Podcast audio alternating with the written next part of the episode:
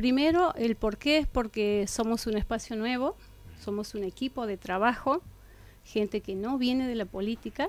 gente que todos venimos del sector privado,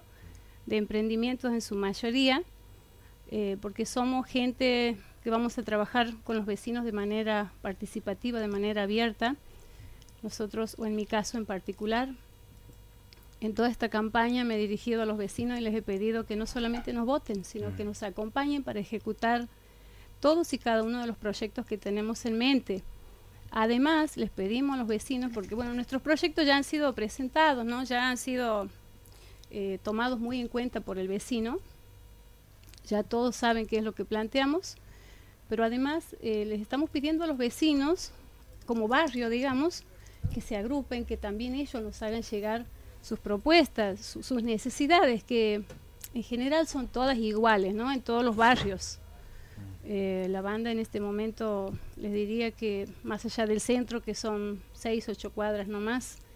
y Plaza Belgrano, después el resto, cinco cuadras para afuera la banda está igual, en todos los barrios, en, todo, en todos los sectores se carece de,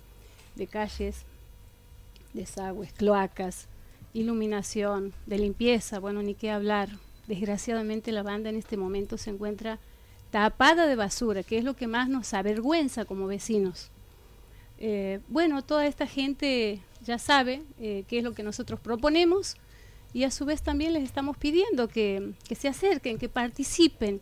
que, no, o sea, que, que, no depositen también la confianza en una sola persona porque una sola persona no va a solucionar, esto no es mágico.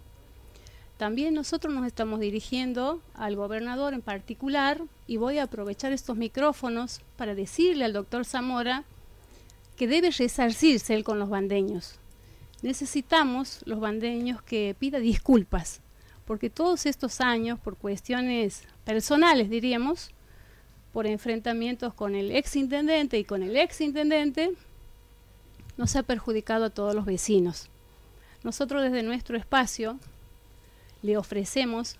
y le pedimos, y yo particularmente como mujer, porque voy a ser la primera mujer intendente de la ciudad de La Banda,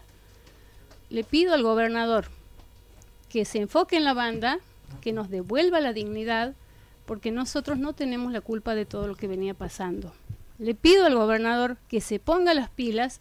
que replantee y que nos mire a los bandeños también como santiagueños, porque lo somos.